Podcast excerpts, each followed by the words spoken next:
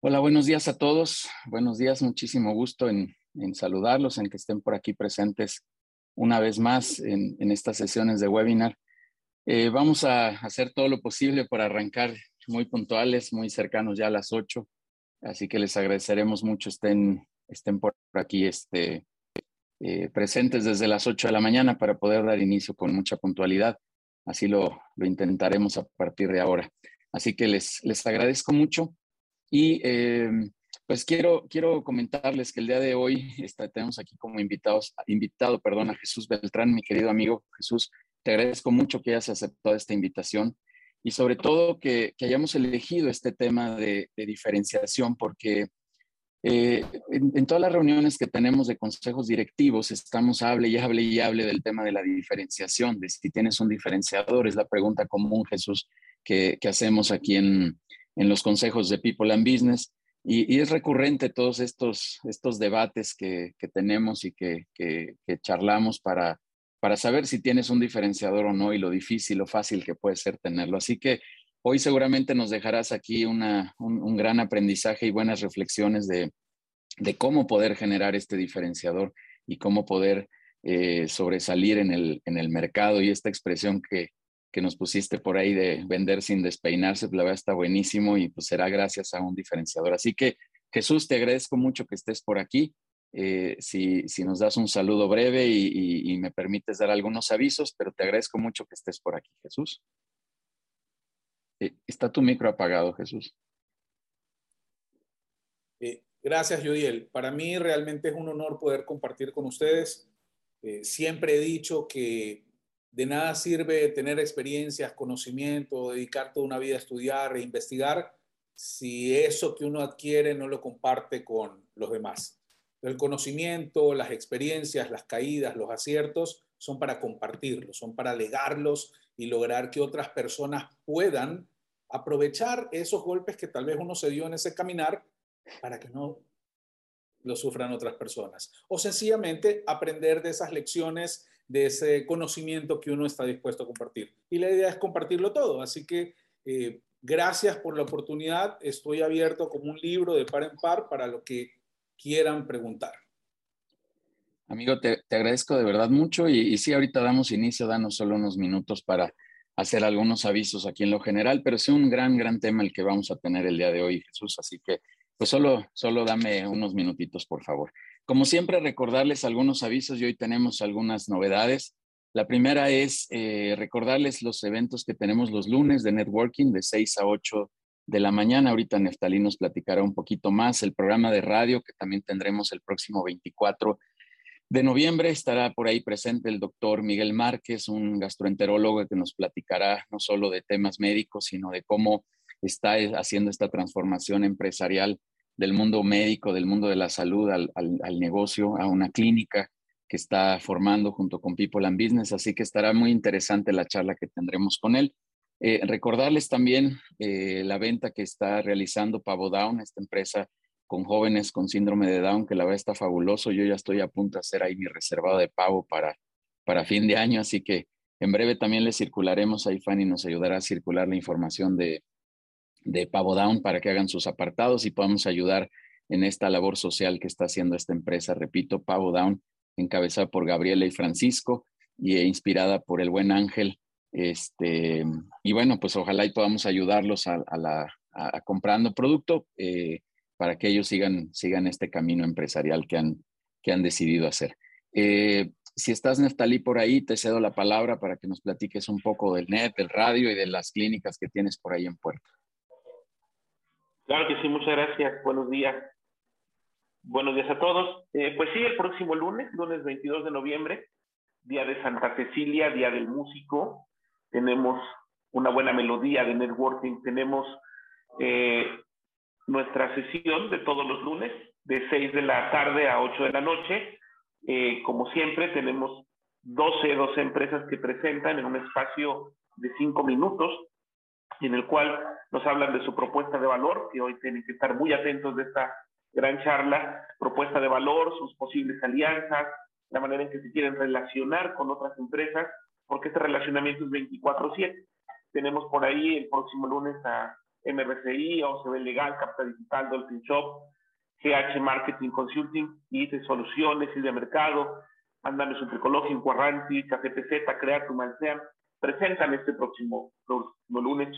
Cada lunes tenemos además una empresa estelar que presenta por espacio de 10 minutos e interactúa con todos los presentes. Y está, estará Carlos Alfaro con, con Finance House, un, un, gran amigo y un pilar fundamental de People and Business. Recuerden que dentro de nuestro afán de conectar experiencias empresariales, el relacionamiento productivo es uno de los más importantes. Todos aquellos que ya formen parte de People and Business en sus diferentes consejos pueden ser parte de, de estas sesiones de networking sin ningún costo. Tenemos un costo de recuperación muy, muy significativo, de verdad, eh, menos de dos pesos diarios, casi, casi, algo así como, como Movistar. Ya, ya lo platicaremos en un momento, en otros momentos, pues, pero lo que sí les quiero decir es que tendrían que y conectarse si no están siendo parte todavía de los consejos. Por favor, escríbanos a Fanny Plata, a un servidor, Nestali Martínez, para que podamos incluirlos como invitados en una sesión. Entonces, eso es el próximo lunes. Y el próximo sábado, yo día tenemos una clínica. Nos han pedido mucho una clínica de venta, que sería la parte 2, la parte 2 de clínica de venta. Será el próximo sábado, será en línea de 9 de la mañana a 3 de la tarde. Y es un, una clínica enfocada a dos puntos específicos. Cómo desarrollar los KPIs de venta, cómo desarrollar estos indicadores de gestión y por otro lado, cómo administrar y gestionar efectivamente a la fuerza de venta. A la fuerza que yo le digo a la fortaleza cuando se maneja muy bien. Entonces, esto sería el próximo sábado 27 de noviembre. Sábado 27 de noviembre, ya saben que como miembros de People and Business tenemos también un beneficio económico. Entonces, por favor, conéctense tanto la clínica de ventas el próximo sábado 27 o a nuestra reunión de networking el próximo lunes 22. Muchas gracias, Juliet. Al contrario, Neftalí, muchísimas gracias por, por el aviso. Y ahí está la invitación al networking y a la clínica que tenemos por ahí. Y también les quiero anticipar, va a haber una sorpresa ya al final que tenemos preparado Jesús y un servidor. Este, así que por favor quédense hasta el final porque les vamos a hacer una invitación adicional. Ahorita que terminemos la sesión, Jesús, ahí resérvatelo por favor para que sea sorpresa al, final, mi querido amigo. Y el último aviso que, parroquial, como dicen por ahí, que les quiero dar es que em, estamos ya eh, concretando, cerrando y les vamos a hacer la invitación para la sesión de cierre de año de People and Business. Tendremos una reunión presencial por primera vez después de toda esta pandemia el 8 de diciembre. Les lanzaremos por ahí seguramente la invitación. También la coordinadora de este evento es Fanny Plata, eh, para que le escriban. Ahorita Fanny, no sé si ya por ahí nos puso los datos, si no lo hará en breve. Em, para que la contacten, reserven su lugar eh, por cuestiones y medidas que ustedes entienden de estos protocolos actuales. Va a ser eh, un evento con un cupo limitado.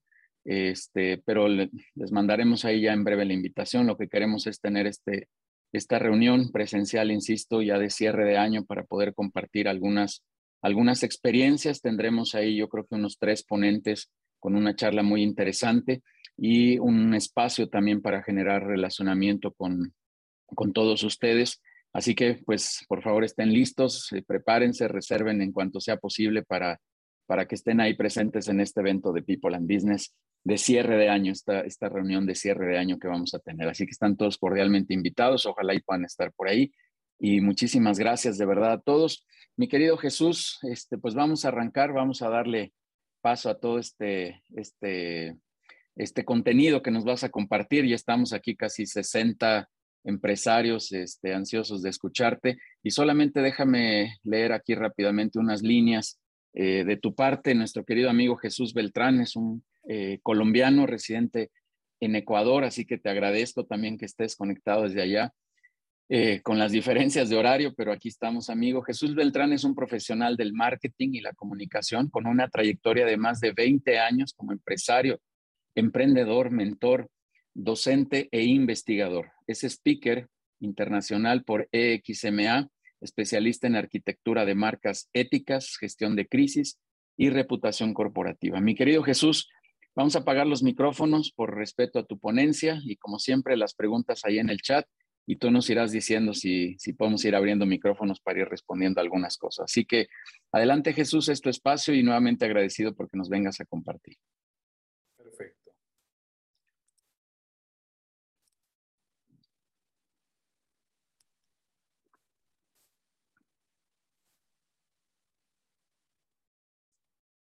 Pues bien, eh, la charla la he denominado Vender sin despeinarse. Viendo la imagen, pues es evidente que parecería muy fácil el poder vender sin despeinarse. En ciertas circunstancias podemos hacerlo de manera casi que implícita. Pero, ¿qué pasa cuando el mercado, el entorno, la idiosincrasia, nuestra visión, nuestra cosmovisión como empresarios o como emprendedores nos pone un límite? ¿Qué pasa cuando no hay claridad en cuanto a ventaja competitiva y ventajas comparativas? ¿Qué pasa cuando se confunden estas cosas? Ahí es donde surge la pregunta, ¿será posible? Bueno, vamos a, a intentarlo. ¿Alguien se le activó? Sí, un segundo, aquí estoy resolviendo esto.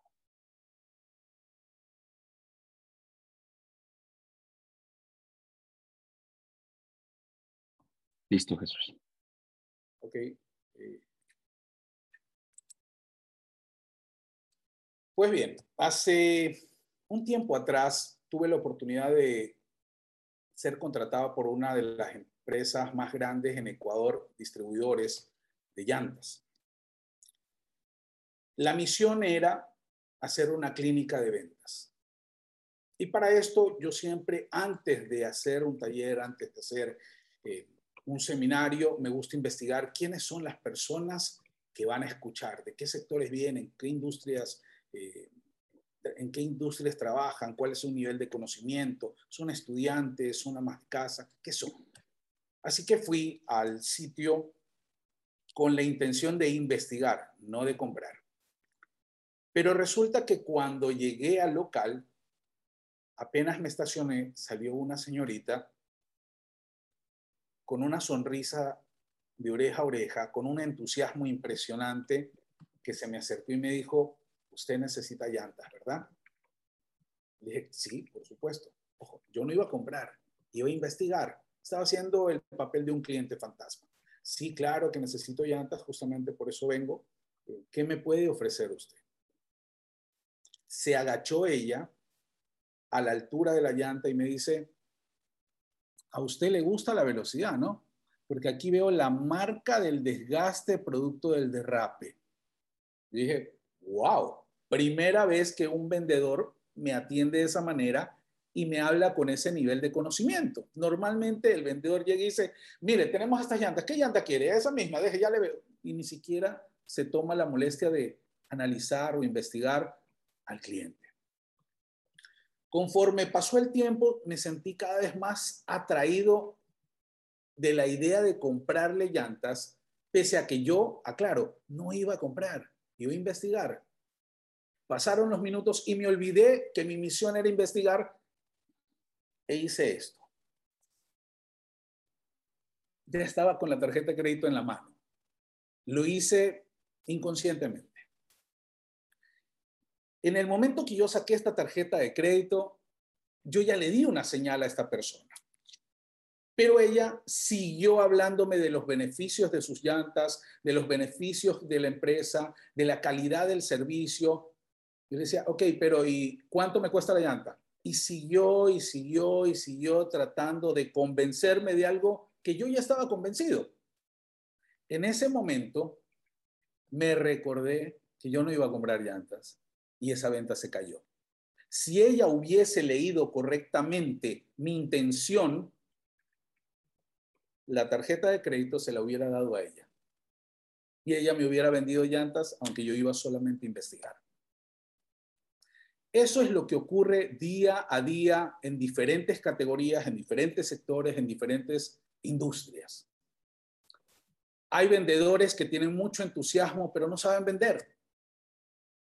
Hay gente que es muy buena en las ventas, pero tal vez ha perdido el entusiasmo. Hay personas que tienen potencial para vender, pero no son bien dirigidos. Y terminan siendo destruida esa filosofía de, de vida, de trabajo, por conductas que no son éticas ni correctas y que dañan al mercado.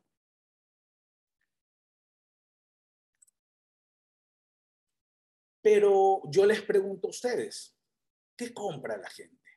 Rogelio Díaz, me gustaría ver si nos ayudas. ¿Qué tú crees que compra la gente? No importa la respuesta, todo es válido. Yo creo que compras innecesarias. Compras innecesarias a veces, ¿no? Así es. Eh, Fanny Plata. Stephanie Plata, me imagino que debe ser. ¿Tú qué crees que compra la gente? ¿O qué compras tú? Ah, pues sí, a veces como, como ya dijeron, cosas innecesarias. Ok, o sea que hay un tema de compra bastante subjetivo, irracional. ¿Quién me habla de algún, algún tipo de compra que sí es racional, que sí es necesario? Que me ponga un ejemplo de, de qué compra la gente, qué compra Jesús Durán, por ejemplo. Yo, por ejemplo, Jesús te podría decir eh, que compro eh, eh, comida, ¿no? Salidas a, restaurantes. Ok, compra servicio y compra productos, ¿verdad? Pero ¿realmente compramos servicios y compramos productos? Es una pregunta que yo hago. ¿Realmente compramos productos?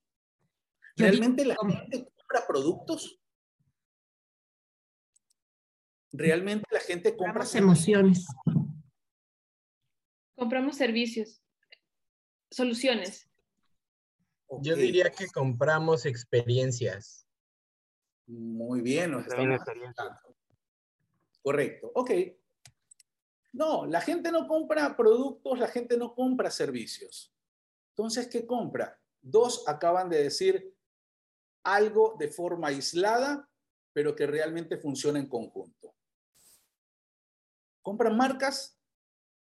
Mm, bueno, la marca es el nombre que le damos a ese producto o ese servicio para reconocerlo y poderlo solicitar. ¿Compran soluciones? De cierto modo sí, pero realmente, ¿qué compran? Compran soluciones con experiencias.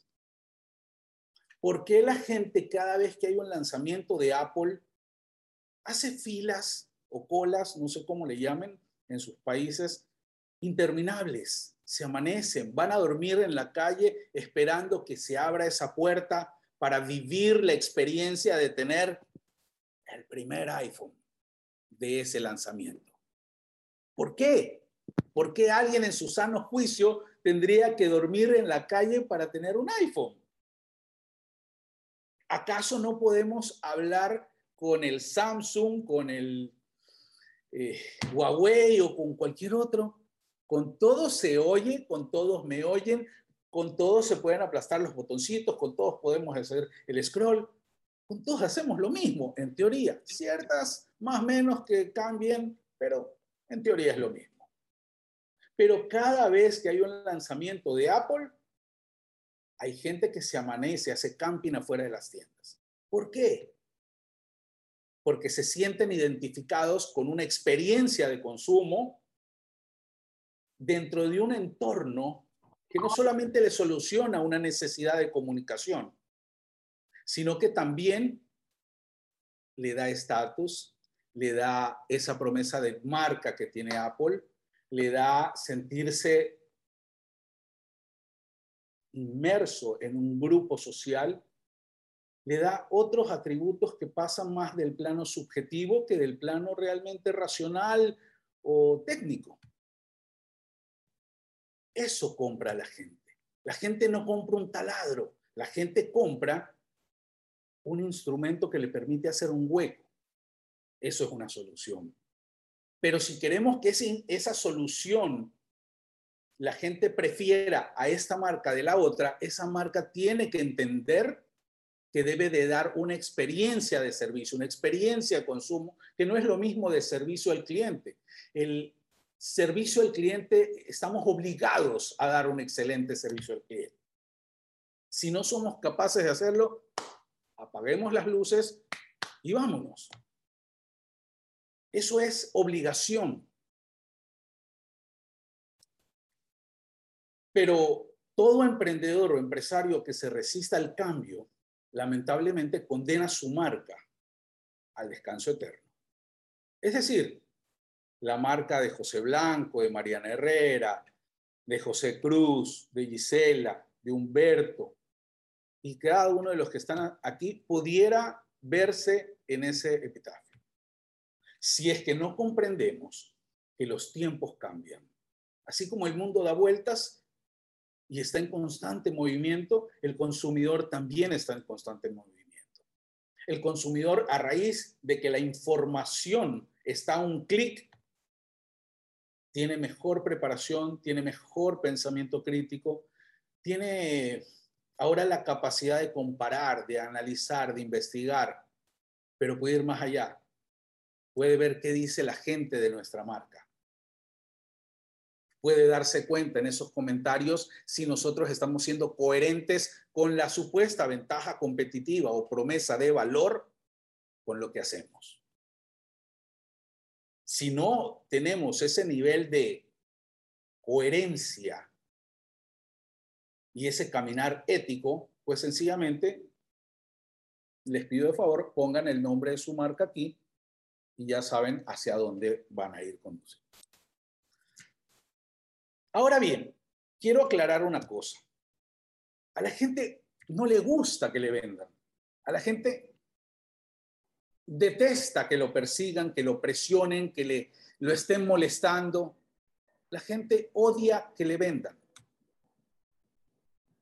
O alguno de ustedes cuando está en pleno almuerzo le gusta que suene el teléfono y le digan eh, de la empresa que ustedes tienen contratado el servicio de telefonía, le digan, señor, nos gustaría que usted se convierta en cliente de nosotros, por eso lo hemos seleccionado de una lista, perdón, me han seleccionado de una lista, ¿qué? De exclusivos clientes del mercado y sabemos que por su nivel usted debería estar con nosotros. Eh, señorita, ¿sí sabe que yo soy cliente de ustedes? por lo que entiendo, ustedes no tienen idea de quiénes son sus clientes y me habla de exclusividad y me habla de eso. Además, en este momento yo estoy almorzando. ¿Podrían respetar los horarios? No sé, de pronto. Sí, no se preocupe, lo llamo más tarde, pero ¿para qué me va a llamar más tarde si ya le dije que yo ya tengo contratado el servicio de ustedes? Ay, disculpe, no nos habíamos dado cuenta. ¿En serio? Ese tipo de prácticas hacen que la gente odie más atender a un vendedor. Pero hay una verdad irrefutable. Aman comprar.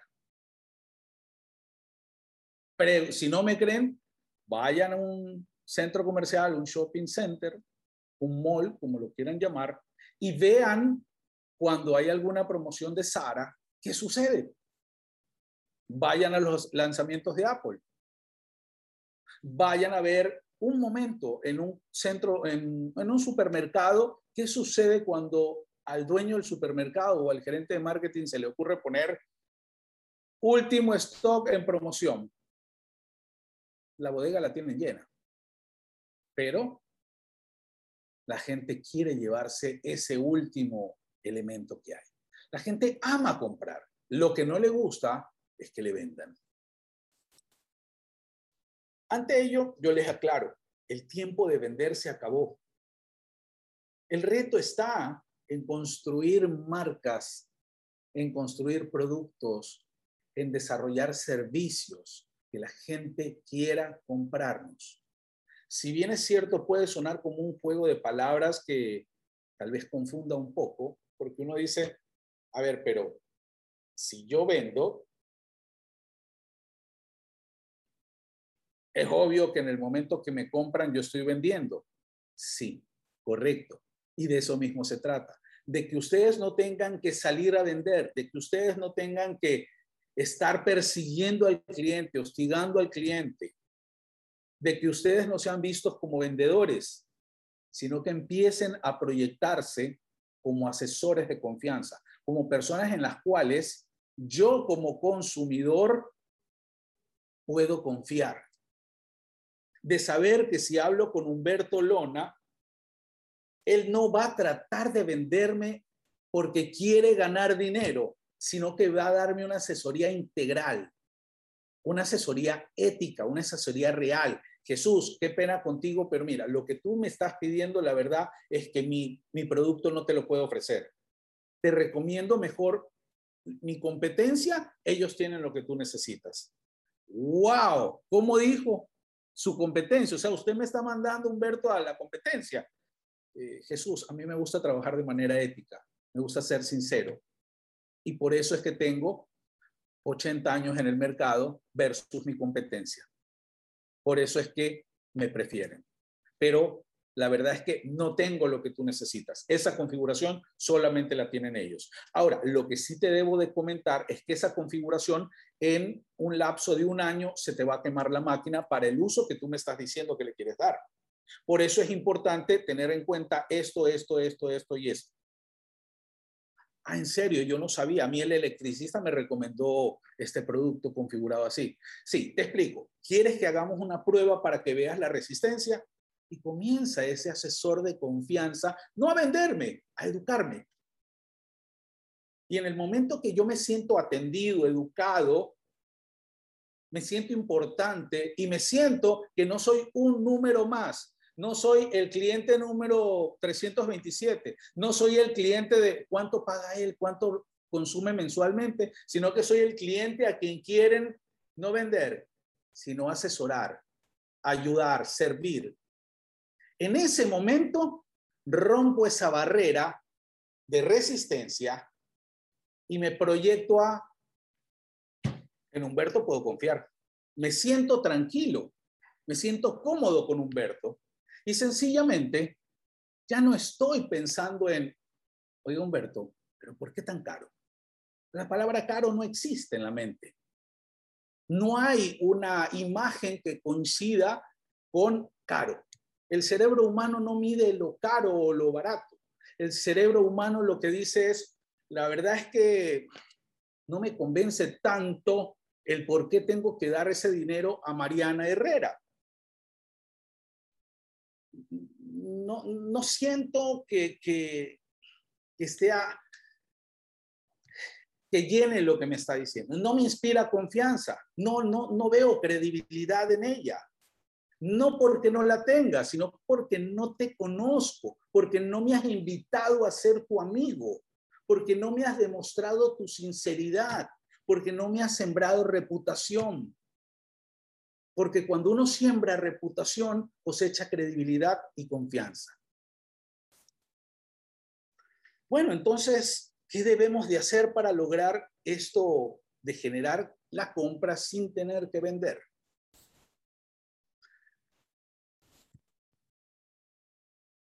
Definir quién es el cliente. Primero tenemos que saber a quién le queremos vender muchos de los emprendimientos y empresas empiezan sin saber a quién venderle. Montaron infraestructura espectacular, invirtieron, hicieron préstamos. Cuando tienen todos los juguetes listos, dicen, hombre, ¿y ahora a quién le vendemos? Uf,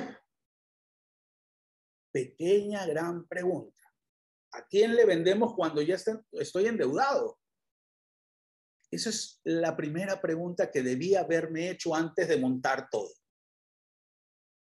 Pero entonces, ¿hacia dónde vamos? Pasamos de ese famoso, el cliente siempre tiene la razón, y yo discrepo con ello, en realidad no siempre tiene la razón, lo que por lo general tienes la plata para comprar lo que queremos, por lo general, tampoco siempre. Bueno, pasamos de ese famoso, el cliente siempre tiene la razón, a preguntarnos, ¿quién es mi cliente? ¿Lo conozco realmente? sé lo que necesita, sé lo que le molesta, sé cuántas veces se ha quejado de mi servicio. Cuando presenta una, queja, ¿lo atiendo correctamente? O tal vez me molesto. Y cuando publica en redes sociales cansado de que nadie lo atienda, en físico, elimino su mensaje, borro su mensaje, me pongo a pelear e inclusive desmerezco sus comentarios. ¿Estoy realmente siendo ético? ¿Estoy realmente siendo coherente? ¿Estoy realmente ganándome la confianza de ese cliente? He comprendido que en una queja hay oportunidad para fidelizar a ese cliente. He comprendido que la queja es la mejor oportunidad para fidelizarlo. Es la mejor oportunidad para conocerlo. Sabemos quién es nuestro cliente. Si no sabemos quién es nuestro cliente, pregunto, ¿cómo vamos a lograr ofrecerle siempre lo que él quiere comprar? Es imposible. Segundo, ¿quién eres tú? ¿Conoces tus realidades ilimitantes? ¿Seguro que te conoces? En la práctica, déjenme decirles que he trabajado con empresas asesorándolas que tienen 20, 30 años en el mercado y hasta más. Y no saben quiénes son. No conocen algo tan sencillo como una matriz de FODA. O si la hicieron, la hicieron hace 20 años y nunca se tomaron la molestia de revisar si algo había cambiado allí. Hay muchas matrices, hay muchos modelos para implementar esto que estoy enseñándoles. Uno de ellos y el más fácil puede ser el Canvas. Pero ¿qué sucede? ¿Por qué yo recomiendo partir y tomo como ejemplo el FODA? Porque me interesa que cuando ustedes estén desarrollando su propuesta de valor y sus ventajas competitivas, lo hagan desde una matriz que nace, crece y sigue con ustedes hasta que se muera la empresa. Si la empresa tiene la capacidad de reinventarse, de renovarse y hacer que ese espiral publicitario vuelva a hacer un relanzamiento, el FODA va a seguir. Lo único que va a hacer es, en el fondo es lo mismo, pero en la forma va a cambiar, se va a adaptar. ¿Qué me permite esto entonces? Que mi propuesta de valor sea coherente con mi direccionamiento estratégico. Mientras que cuando yo utilizo un modelo como Canvas, sin tener un FODA de por medio, corro el riesgo de que en cualquier momento del, del tiempo o del espacio se me ocurra esto, lo incorpore y tal vez eso que incorporé no es coherente con mi propuesta de valor, no es coherente con mis valores, no es coherente con mis principios. Si yo siempre he dicho puntualidad y resulta que nunca llego a tiempo a las reuniones de qué coherencia estoy hablando en valores.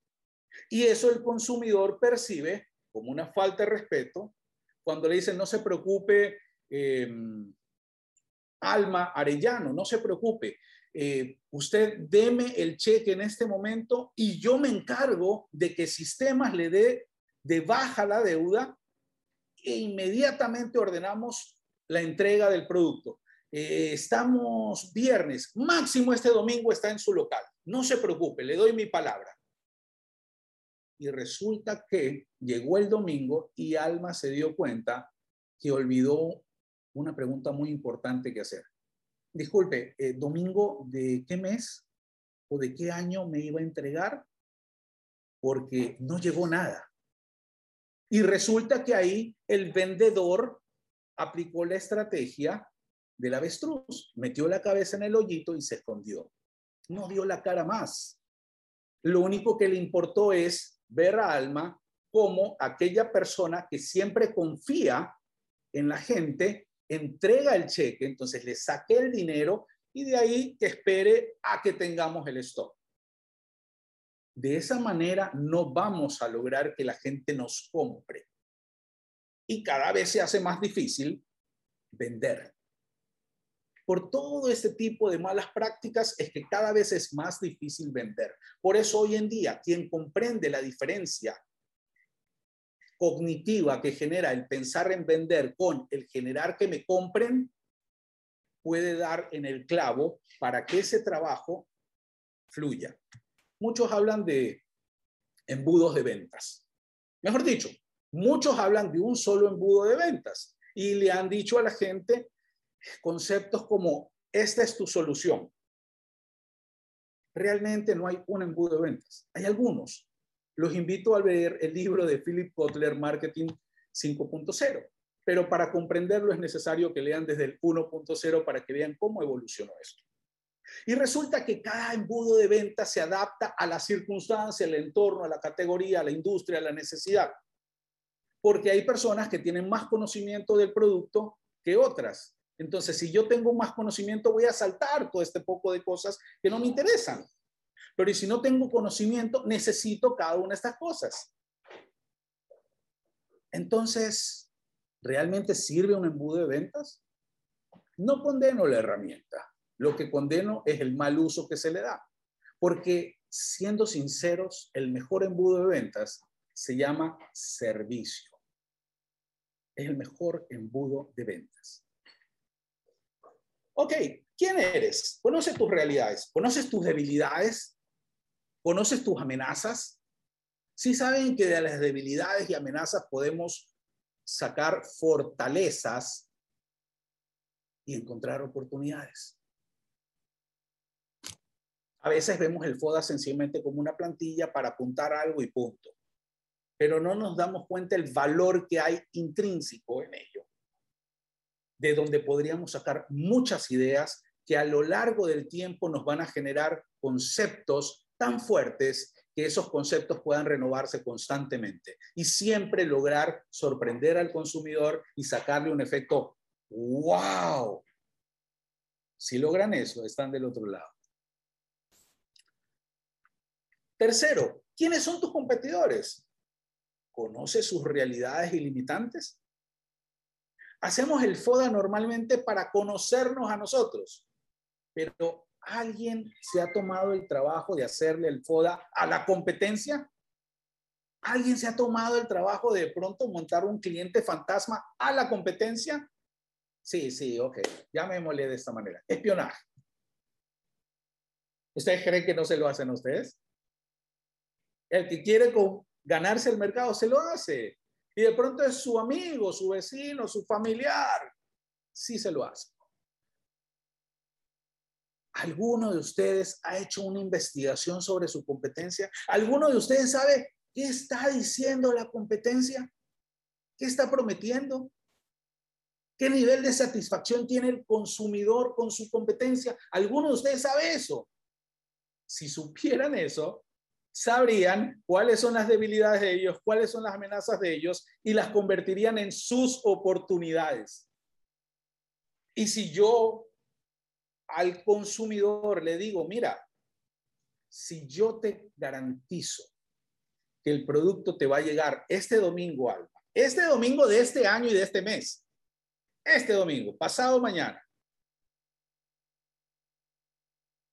¿me comprarías?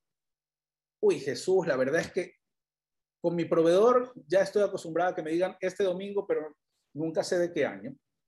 Bueno, si yo te digo que te doy garantía de cumplimiento, de puntualidad, de que si no te llega el domingo te entrego la mercadería gratis, ¿te convertirías en cliente mío, Alma? Por favor, respóndeme, Alma. Claro, sin pensarlo. Porque obviamente dos veces. tengo un beneficio, así es. Exactamente. ¿Ok? Ya estamos aterrizando hacia las cosas. Gracias, Alma. Cuarto, ¿qué dice tu competencia? ¿Se han puesto a escucharla? ¿Han analizado su mensaje, sus promesas de valor? ¿Lo han hecho? La mayor parte de gente no lo hace. La mayor parte de gente procede de manera de reacción. Ellos dicen esto, ahora yo digo esto de acá, pero no analizan y escuchan lo que dice la competencia para saber comprender, leer el mercado y entrar por donde el consumidor quiere sentirse atendido. No es lo que decimos, es cómo lo decimos. La competencia puede decir misa, pero si ustedes saben cantarla bonito, yo voy a girar mi atención hacia él que está cantando bonito. Así de sencillo. ¿Qué está diciendo tu competencia? Escúchala. ¿Alguno de ustedes sigue a su competencia en redes sociales? Cada vez que pregunto esto me dicen, estás loco, ¿cómo voy a seguirla?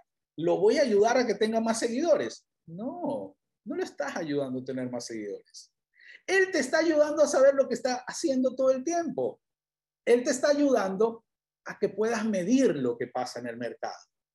Él te está ayudando a que tú puedas leer lo que dicen los consumidores de esa categoría y en especial de ese proveedor, para saber dónde hay vacíos, dónde hay dolores, cómo puedo yo llenar esos vacíos, qué puedo comunicar yo en mis redes utilizando las palabras claves que estoy leyendo en esa red social de mi competencia para que por medio del algoritmo, con esas palabras claves, esas personas se enteren de que yo existo y se enteren que yo sí te cubro ese dolor, que yo sí me preocupo por ti, que yo sí te veo como una persona a la cual quiero servir y no como alguien a quien quiero solamente sacarle dinero. Cambia la connotación completamente. Quinto, identifica o construye tus ventajas competitivas. Con lo que les he venido diciendo, creo que van aterrizando a la perfección. Ya estamos planeando cerca del, aeropuerto. Hemos visto toda la hermosa Ciudad de México por, aproximadamente 31 minutos desde la ventana del avión. Y decimos, wow, qué ciudad tan hermosa. Ahora comienzo a planear bajar la velocidad para poder aterrizar.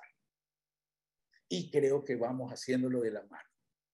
Identifica o construye tus ventajas competitivas. Ese es el quinto punto. ¿Por qué deberían de preferirte a ti los consumidores? Bueno, José Blanco va manejando, así que no le voy a pedir que responda, porque de pronto puedo causarle un, un, un choque o algo. Así que José, tranquilo nomás. Ahora, si estás estacionado y solamente parece que vas manejando y quieres hablar, dale. ¿Por qué deberían de preferirte a ti los consumidores?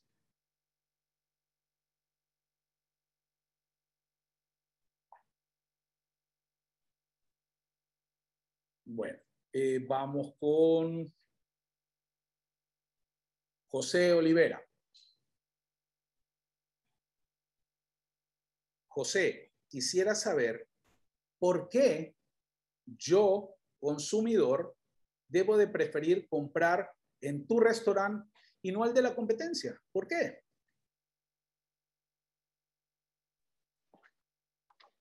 Buen día, amigo.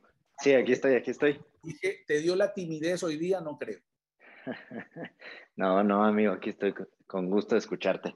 Eh, yo la verdad es que digo, lo hemos incluso platicado y el, el, hecho de que me prefieran a mí no solo ese es un análisis del mercado por, por el hecho de decir, bueno, no es que tenga la mejor calidad nada más o el mejor servicio. Debo de tener ese, ese diferenciador, e, esa forma de llegar al cliente para no solo ofrecerle lo básico, ¿no? Lo que ya platicamos, sino esa experiencia única y ese seguimiento y bueno, es un, eh, ese seguimiento y esa recompra que es de la que realmente se tiene que enfocar uno, es en donde está el meollo. Y bueno, eso es en función a, tener, eh, digamos, este, este seguimiento en diferenciador, en seguir atendiéndolos, en mandar las publicaciones, las, las promociones, el hacer sentir a tu cliente especial. Entonces yo creo que va más allá de tener un buen producto. Perfecto, gracias José. Ahora vamos con Alex, Hotel Jaguar, ¿verdad? Sí, Jesús, yo quería también pre preguntarte en ese tema, porque muchas veces eh, los dueños de, negocios pequeños o grandes no conocen esto. ¿Por qué les preguntas esto y se te quedan eh, eh, pasmados? ¿Tú por qué crees que sea que no se entienda todavía esto de, por qué me van a comprar a mí y no a los demás. Alex, te voy a responder de manera muy directa y, concisa porque las preguntas eran al final, pero no te voy a dejar con las ganas, porque no hicieron la tarea correctamente, porque no quieren hacer la tarea. Es como cuando estás en la escuela y te mandan a hacer la plana o, o las tablas de multiplicar y llegas a clase y la profesora te dice, ¿trajiste la? No, no la hice. Porque no les dio la gana o porque no saben también que hay que hacerlo. Pero el problema está en que cuando se les dice lo que hay que hacer y no lo quieren hacer, bueno, ahí les puse una imagen del, epitafio que le espera a la marca. Eh, vi también Holman, Hallman, algo así, como que tenía levantada la mano, no alcancé a leer bien el nombre. Bueno, avanzamos entonces. ¿Por qué deberían de preferirte a ti los consumidores? Porque yo tengo un mejor precio. ¿En serio? ¿Esa es tu ventaja competitiva?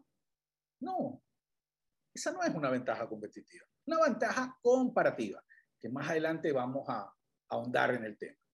Porque tengo el mejor servicio. ¿En serio tienes el mejor servicio? ¿Cómo lo sabes?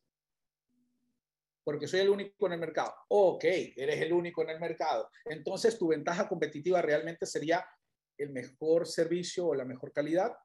Tal vez sí, tal vez no. Tal vez sencillamente obedezca a una suerte de monopolio, porque no hay nadie más en el mercado. Pero cuando lleguen otros, tal vez te caigas poco a poco, porque nunca supiste lo que realmente estaba ocurriendo, ya que estabas confiado en que eras el único. Entonces, ¿por qué deberían de preferirte a ti los consumidores? ¿Qué tienes de diferente, de especial? Algo que solamente tú puedas hacerlo. ¿Qué? ¿Tienes algo que solamente tú lo puedas hacer y que nadie más me lo pueda ofrecer? si realmente lo tiene, pregunto, ¿por qué no lo comunicas en todas partes? Define y construye todos los puntos de contacto con tus diferentes públicos de interés. Aquí vamos a aclarar qué son públicos de interés. Ah, pues mis clientes. Hay clientes internos y externos. ¿Quiénes son tus públicos de interés? Ah, los que me van a comprar. Sí, esos son uno de los públicos de interés. Pero el mensaje de tu filosofía corporativa, de tus valores, de tu reputación, de tus logros, lo compartes con el que cuida la garita, la, entrada de tu, de tu fábrica o de tu empresa, con el guardia, celador, no sé cómo lo llamen, vigilante, lo compartes con él o solamente haces reuniones ejecutivas con los directivos y con ellos se comparten esa información. Porque si no lo compartes con el guardia, déjame decirte que en el momento que llegue un cliente potencial, alguien que va a comprar, no va a que tú le vendas, va a comprar, sabe lo que quiere y se acercó a ti, puede ser que le pregunte al guardia, disculpe, ustedes aquí hacen esto. Jefe, la verdad es que nunca he escuchado eso. No, yo creo que es más adelante y se lo mande a la competencia. ¿Por qué? Porque no comunican en todas partes. La comunicación tiene que fluir en toda la empresa. El clima laboral tiene que estar impregnado en todos. Cada uno tiene que sentirse parte de esa empresa y debe de tener elevado el sentido de pertenencia. Si ustedes cuidan lo suficientemente bien a sus empleados y los capacitan, como dice Richard Branson, dales todo el conocimiento, prepáralos, capacítalos para que alguien se te los quiera llevar, pero trátalos tan bien que ellos no se quieran ir. Porque si tú cuidas a tus empleados, ellos cuidarán de tu empresa. Entonces, estamos capacitando a los obreros, a los choferes, al guardia o solamente alto ejecutivo.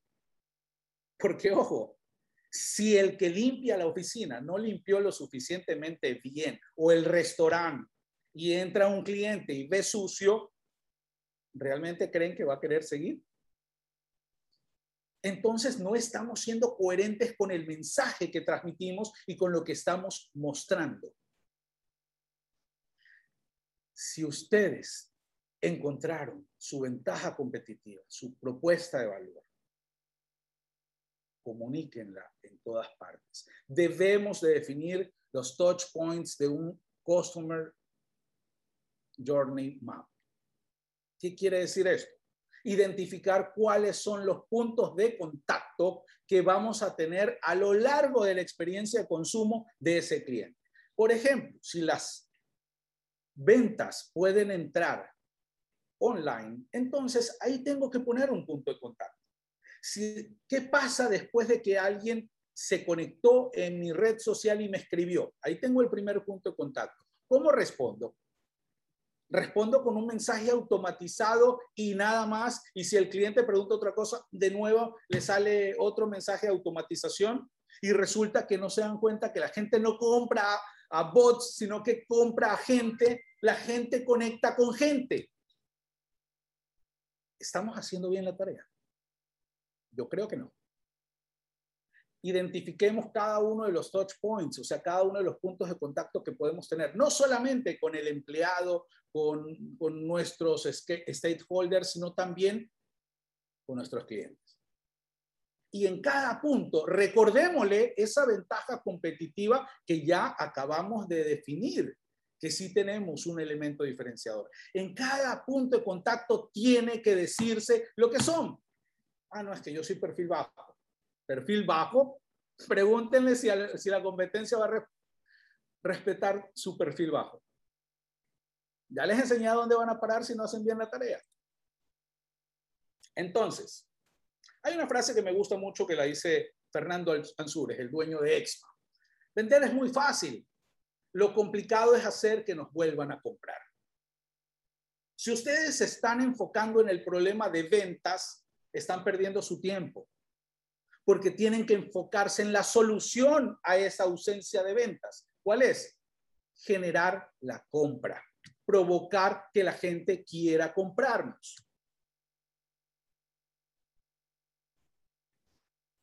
Ahora sí, aterricemos. El día de ayer yo hice una publicación en LinkedIn donde preguntaba, hice un, breve análisis del tema que hoy iba a tratar con ustedes y pregunté, puse una pregunta capciosa para ver qué pasaba. Realmente esta pregunta tiene trampitas para ver qué la gente decía. En el mercado, en mercados altamente volátiles, ¿cuál es la mejor ventaja competitiva? Decir, por ejemplo, es que yo tengo los precios más bajos, tenemos la mejor calidad, 100 años de garantía, puntualidad o gratis. Miren, curiosamente, el 30% de los que hasta ese momento habían votado, no les puedo dar el, el universo porque todavía no lo sé, no termina la encuesta y eso es automático en LinkedIn, pero el 30% de la gente que votó dijo que la ventaja competitiva para esa circunstancia es tener los precios más bajos. ¿En serio? Eso no es una ventaja competitiva. Eso es una ventaja comparativa. ¿Y por qué digo en serio? Porque en este momento José Blanco dice, nosotros tenemos los precios más bajos del mercado. Y yo soy competencia José y le tengo bronca. Y digo, así, ¿Ah, tú estás diciendo que tienes un precio más bajo del mercado. Bueno, yo voy a sacar una promoción con el 50% de descuento que me deja mucho más barato que tú. Ahora yo tengo los precios más baratos del mercado. Y resulta que Rogelio Díaz dice, así, ah, ¿no? Nos vamos de guerra de precios. Yo, yo tengo bastante lana, así que vamos a ver quién gana. Tumbo mis precios. Y salió por ahí Judiel Guerrero y dice, a ver, a ver, a ver, yo tengo que hacer honor a mi apellido, soy bien guerrero. Así que voy a dar más barato. Ah, bueno, salió Carlos Slim y dijo, ah, ustedes están peleando en precios, pero sí saben quién es el hombre más rico, ¿no? Así que yo lo voy a regalar durante este mes el producto. ¿Qué les parece? ¿Quién ganó? ¿Ganó Carlos Slim? No. ¿Ganó Rogelio? No. ¿Ganó José Alma? No. El cliente. No ganó nadie, ganó el cliente en teoría, por una sencilla razón digo en teoría, porque se dañó el mercado. Y al no haber un margen de utilidad, de ganancia que permita asegurar la consistencia, la constancia en el tiempo, la calidad que no mejore, que no merme, el cliente también está perdiendo. Porque compré una flota de vehículos Chevrolet, de camiones Chevrolet, pero la empresa quebró. ¿Y quién me dio ahora el servicio? Porque resulta que la competencia dice, no, pues que tú no me lo compraste a mí. Y aunque sean Chevrolet, igual ponen trabas. ¿Y qué creen que pasa? El cliente dice, ah, no, no, no vuelvo a comprar Chevrolet. Voy a comprar una firma que sí me dé garantía donde sea. Segundo punto, dicen, tenemos la mejor calidad. El 44% fueron lo que más respondieron. ¿En serio? ¿Cómo sabemos que tienes la mejor calidad? ¿Hay forma de demostrarlo de manera contundente sin que quede dudas? Ah, bueno, si la competencia tiene una comunicación terrible, eh, un producto deprimente y ustedes tienen todo lo opuesto, sí, esa sería una ventaja competitiva. Pero que cualquiera se las puede igualar o superar, porque yo puedo decir, ah, sí, José está haciendo eh, esto de que tiene lo más bonito. Y, bueno, listo, José Olivera, prepárate, porque yo aprendí de mi error. Entonces ahora yo tengo la mejor calidad. Entonces, si esa ventaja competitiva puede no ser afectada con el simple hecho de cambiarle el nombre y ponerle Almarellano, Mariana Herrera, Alex. Entonces, estamos bien. Pero si esa ventaja competitiva se le cambia el nombre y no se altera, entonces no es una ventaja competitiva, es una ventaja comparativa. Y la ventaja comparativa siempre va a ser relegada por el que la quiera adoptar y ofrezca algo mejor. Entonces, ustedes compran un producto que dice yo soy el mejor cuando todos dicen yo soy el mejor. ¿Por qué voy a comprar una hamburguesa de McDonald's o de Burger King o de American Deli o de Wendy's o Arby's si todos me ponen en una valla la hamburguesa, pan, eh, el queso derretido, las salsas, la carne, la lechuga, el tomate y otro pan. Y cuando vemos la de la competencia, es exactamente igual. Y la otra también, parece que replicaron la foto. Y resulta que la una dice precio, el combo 5,89, la del otro 5,99, la del otro 5,87. Ay, esta es la más barata. Por 13 centavos te vas a recorrer del un lado de México al otro lado o de Colombia, donde se encuentren, o sea, van a gastar 5 dólares de combustible para ahorrarse 13 centavos. ¿Realmente esa es una ventaja competitiva? No, no, no, no, para nada. Ahí es donde todos comenzamos a equivocarnos. Estamos tratando de meternos en una guerra de precios que no conduce a nada. Y ya vamos a ver más adelante el aterrizaje completo. 100 años de garantía. Un día yo tuve un cliente, eh, con la pandemia lamentablemente él decidió no volver a no seguir, que él vendía muebles de cuero. Cuando quisimos eh, armar su, su propuesta de valor, su promesa de valor, su ventaja competitiva, él me dijo que sus muebles tenía clientes que les habían comprado 40, 50 años atrás esos muebles y que estaban intactos me enseñó un juego de sala que él tenía de él y que era, lo había hecho el abuelito. Tenía más de 100 años ese, ese juego de sala, de cuero, intacto, no le había pasado nada, estaba magnífico. Y él se mataba tratando de entrar en una guerra de precios. Yo le dije, ¿para qué vas a competir en guerra de precios si tus muebles son carísimos? ¿por qué no entramos en algo que la gente que tiene dinero sí le va a sonar? Es 100 años de garantía. ¿Cómo? ¿Tu, mueble tiene 100 años de garantía? Sí. Son lo mejor que hay en el mercado. Por eso te doy un certificado de garantía por 100 años. Pregunto, ¿quién va a durar 100 años a partir del momento en que compra el mueble para constatar si realmente la, garantía va a funcionar. Con esto lo que doy a entender es que el decir 100 años de garantía no es un riesgo, es un riesgo calculado. Pero si yo estoy seguro de lo que estoy haciendo, lo más probable es que no cubre nunca esa garantía. pero ¿saben cuántos clientes voy a facturar? Todos los que tienen la capacidad adquisitiva y que decían, "Mm, hay algo que no me convence, no sé por qué debo de darle 10 mil dólares por ese juego de sala. Tengo el dinero para comprarlo, pero no me convence. Perdón, da 100 años de garantía. ¿Estás en serio? ¿Estás hablando en serio? Sí. Trabajamos con lo mejor y por eso la damos certificada. Comenzó a vender. No, dio, no dijo 100 años de garantía, dijo garantía de por vida. Y comenzó a facturar. Y el último punto, puntualidad o gratis. Alguien que me está escuchando aquí, que está conectada, eh, fue una de las promesas de valor que armamos para su consultora. Y vaya que llama la atención. Recién empieza y le ha ido bien. Falta mucho por caminar, sí. Y todos los días le inyecto positivismo, energía y estoy ahí, al pie del cañón con ella. Dominos Pizza dijo, 30 minutos o gratis. Para el que diga que Jesús Beltrán está loco por decir puntualidad o gratis, porque si le doy gratis ya no hay retorno y estoy perdiendo, hombre, estás ganando un cliente y depende de ti perder o no, porque si haces las cosas bien y eres puntual, no vas a tener que dar gratis.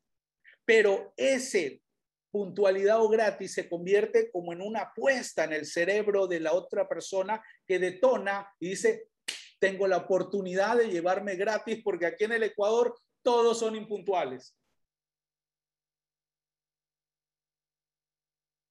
Domino's Pizza habrá perdido dinero con sus 30 minutos gratis. Sí, por supuesto, que tiene que haber perdido dinero versus ganado hartísimo, porque para haber lanzado eso tienen que haber trabajado en su cadena de distribución al punto que no haya un riesgo alto, sino que se minimice ese riesgo, se mitigue el riesgo. Entonces, lo que puedan tener que dar gratis por un incumplimiento, de pronto es menos del 0,0005% versus la disparada que se pegaron en ventas del 300, 500%.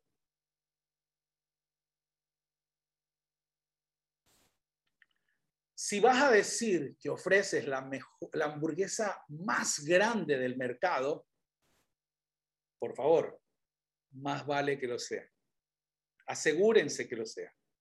No sé si alguno de ustedes ha visto una publicidad que dice Big Mac, la más grande, o Cars Junior, la gigante, o qué sé yo, y en la foto se ve, wow, yo quiero esa hamburguesa.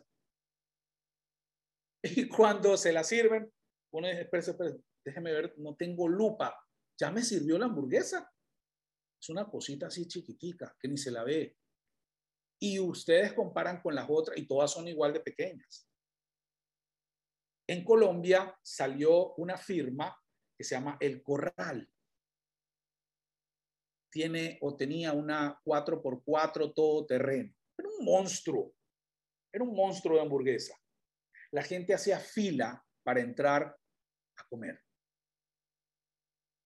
si su promesa de valor, su, ventaja competitiva es, tenemos la más grande del mercado, asegúrense que sea la más grande del mercado, porque nadie va a competir con una brutalidad como esta. Y la gente por novedad va a querer ir a comprar esa hamburguesa. José, no digo que hagas una hamburguesa así de grande porque te va a meter en problemas, pero si dices que es la más grande, trata de que realmente lo sea.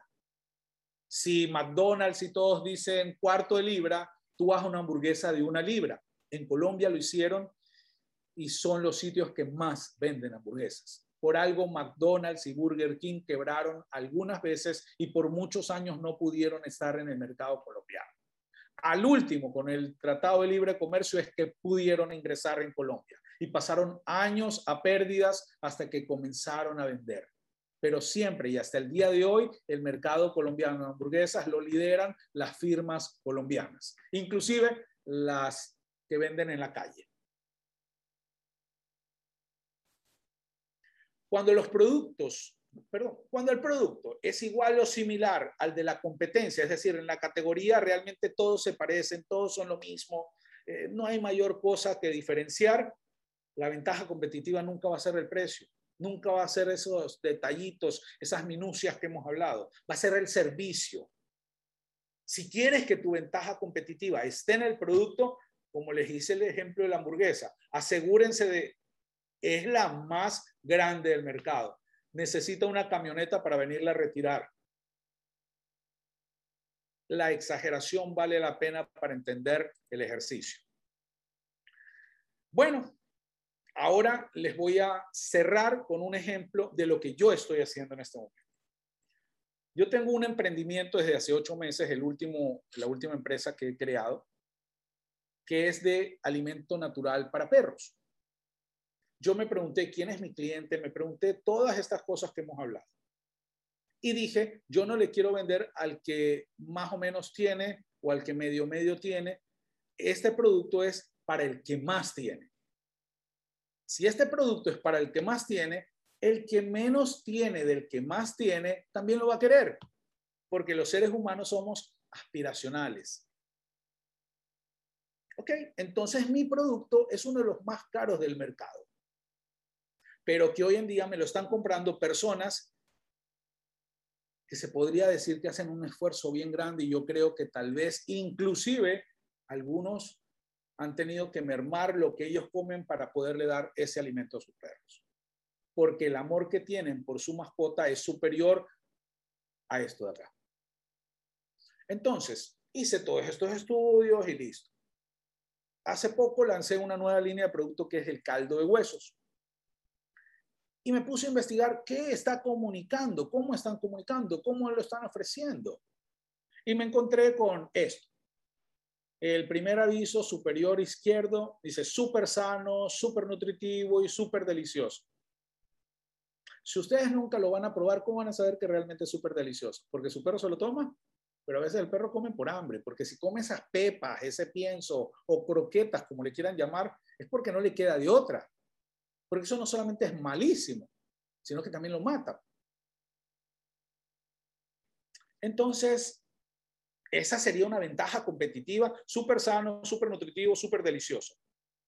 Y un empaque que no me dice nada, que no me aporta nada.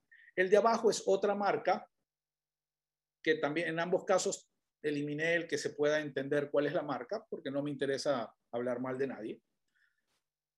En el de abajo es otra marca, ¿y qué le dice? Ven un perro con la boca abierta. Está cansado, está con sed, está muerto del calor. Ahí no veo un perro que tenga ganas de tomarse el caldo de huesos. Ni siquiera lo está mirando. ¿Y qué me dice eso? Una botella allí ¿Me están diciendo algo? Ok, agarremos este mensaje que dice el de arriba, súper sano, súper nutritivo y súper delicioso, y pongámosle abajo. Si ambos dicen lo mismo, ¿por qué voy a comprar el uno del otro? ¿Qué me va a hacer preferir al uno del otro? ¿Qué hacemos nosotros? Hacemos una foto del producto tal cual como es. Tenemos una etiqueta personalizada que le indica de qué es el compuesto. ¿Es de res, es de cerdo, es de pavo, es de pollo, es de pez, es mixto? ¿Cuál es el aporte nutricional que tiene este caldo de huesos? ¿Quiénes lo pueden tomar? Cachorros, adultos, preñez, posparto y senior. Hay una dosificación en el producto. Y ojo, en el momento que ustedes descongelan cada cubito de caldo de hueso y lo ponen en un plato, queda así. Porque les comento una cosa, nuestro caldo de hueso es apto para el consumo humano. O sea que lo pueden tomar, yo lo tomo. Cada vez que preparamos producción para un cliente, yo pruebo el caldo de huesos que va a irse a ese cliente, porque quiero estar seguro que realmente sea delicioso. Si me gusta a mí, al perro le va a fascinar es apto para el consumo humano, 100% natural. Y pongo un perro allí. Si recuerdan las imágenes anteriores, ¿qué había? ¿Qué decía? ¿Qué comunicaba? Nada. Mi mensaje siempre es, con mi marca, somos 100% naturales. No tenemos químicos ni harinas que enferman y matan a los perros. Siempre las personas que responden los mensajes de redes sociales, las personas que responden cada llamada, los que trabajan, los que preparan, los que mezclan, todos responden si alguien les pregunta, esto es 100% natural. Al punto que algunos clientes, inclusive estos locos, se han comido la comida del perro. No el caldo de hueso, sino la comida del perro. La han preparado como una albóndiga, como una hamburguesa, la obviamente la han cocinado y jefe, le quedó rico esta comida. ¿Cómo? ¿Te comiste la comida de Benji? Sí, se comieron la comida de Benji. Todos saben la calidad del producto, cómo lo hacemos, de manera que todos están a unísono, sincronizados en que tenemos la mejor calidad de producto con el mejor servicio del Ecuador, el mejor servicio al cliente del Ecuador. ¿Por qué en mi caso sí es una ventaja competitiva? Porque acaban de ver cómo se muestra la competencia. Porque la competencia hace un producto X, lo congela y espera a ver quién lo compra. Yo no. Yo solamente produzco bajo demanda y basado en unas preguntas para saber qué necesita este perro que sale en la foto porque lo que va a consumir él no es lo mismo que lo que va a consumir el perro o gato que tiene Alma Arellano, que tiene José Blanco, que tiene Mariana Herrera. Es decir, yo hago un alimento exclusivo para cada perro de acuerdo a raza, edad, sexo, peso, actividad, patologías previas e inclusive en base a las locuras del dueño. Ay, es que mi perro no puede comer crudo porque se va a morir. Los perros comen crudo. ¿Acaso ha visto en la selva algún león, perro, gato, lobo que cocine su comida? Comen crudo y es lo mejor para ellos. No, pero es que me da miedo. Bueno, se lo damos cocinado. Ah, es que a mi perro le gusta comer esto en forma de estrellitas. Listo, se lo doy en forma de estrellitas. Usted es la que decide cuánto quiere pagar. Lo que usted me pida, yo se lo hago. Nadie hace eso en el mercado de y tal vez en ninguna parte del mundo, porque investigamos muchísimo en esta categoría y nadie está haciendo lo que nosotros estamos haciendo. Nuestras etiquetas de comida son personalizadas, van con el nombre del perro que va a comer, van con la foto del perro que va a comer. Si usted, si Alma tiene tres perros, un chihuahua, un French Poodle y un samoyedo, el, el, del chihuahua va con la foto del chihuahua, con el nombre del chihuahua, con la receta del chihuahua y con un mensaje para el chihuahua. Si el samoyedo está enfermito, va con un mensaje diciéndole, esperamos que te recuperes, por eso la hemos preparado con esto, esto, esto y esto. Nadie hace eso. Entonces, ¿puedo decir que soy el mejor del mercado? Sí. Tal vez no lo sea aún, pero parezco y por eso la gente me está comprando. No tengo un solo vendedor. No sigo a los clientes, ni siquiera los busco. Solamente comunico con un aviso como el que le estoy enseñando aquí y con un eh, diapositivas o videos que educa, que conciencia a la gente, que da un mensaje, que enseña por qué no debe de comer esto, por qué debe tomar el caldo de huesos, en qué lo beneficia. Y saben que más vendo con el, la imagen que ustedes ven arriba eh, superior derecha que la de abajo. La de abajo yo lo utilizo como cierre, no como un gancho comercial. Lo utilizo como cierre, ni siquiera cierre, precierre. Dentro de la publicidad que Dentro de la comunicación que ustedes ven arriba, ahí la meto. Solamente pongo eso en Instagram. No tienen idea de la cantidad de mensajes que recibo. No para decirme, ay, qué rico, ay, de esto, no, no, no. Mándeme a tal sitio. ¿Cuánto cuesta? Listo, necesito tanto.